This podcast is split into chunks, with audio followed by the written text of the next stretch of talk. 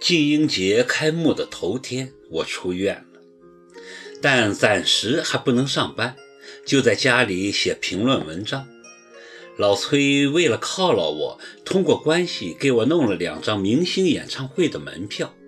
英芝说他没兴趣，我就决定送一张给高鹏。电话打没人接，我只好亲自去送。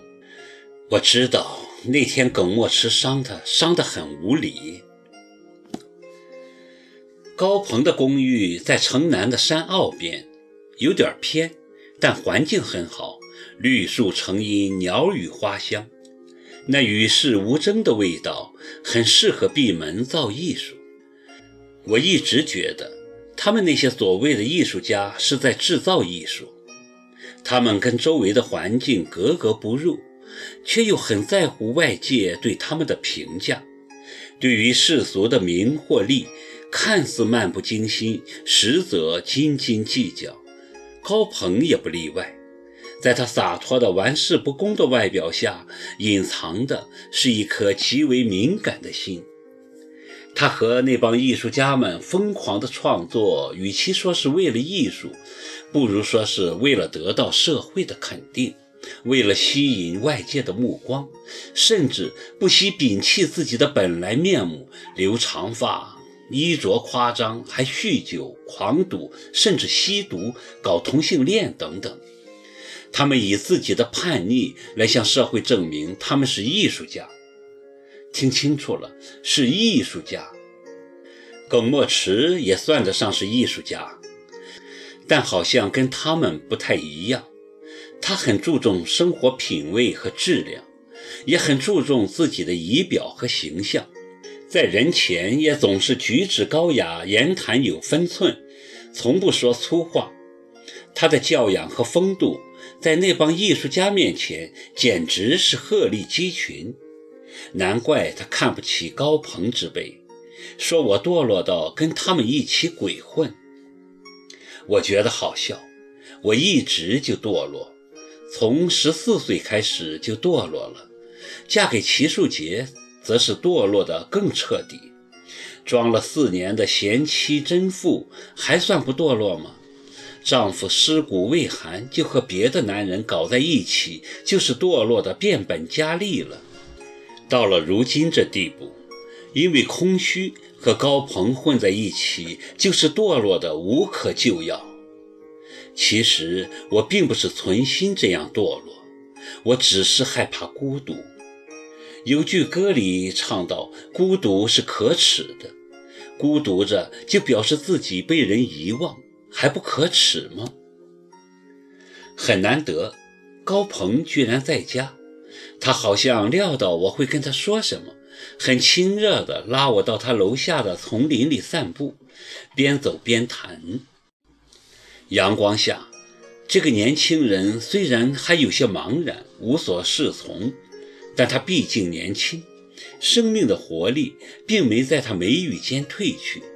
他是洒脱的，见我老是低着头不说话，就自己先说了起来：“你应该有话跟我说吧？”他笑着问：“我不知道怎么跟你说，想怎么说就怎么说。”高鹏，我们其实话到嘴边，我又说不出口了。其实什么？他好像明知故问。我瞅着他，心一横。其实，我们更适合做朋友。话一出口，我立即就轻松了，没来由的轻松。高鹏看着我，又是一贯的眯着眼睛，狡黠地说：“我们一直就是朋友。我们什么时候不是朋友呢？”我一愣。忽然就明白过来，他是要我开口呢。这小子虽然有点自卑，但自尊心却是比谁都强。果然，我把话挑明后，他就开始了他的慷慨陈词：“爱情啊，多么美好！可是呢，公主就是看不上青蛙，因为青蛙现在只是青蛙。”而青蛙之所以还是青蛙，是因为这只蛙还没有遇到让它变成王子的公主。我哈哈大笑，这小子是在说舞台剧台词呢。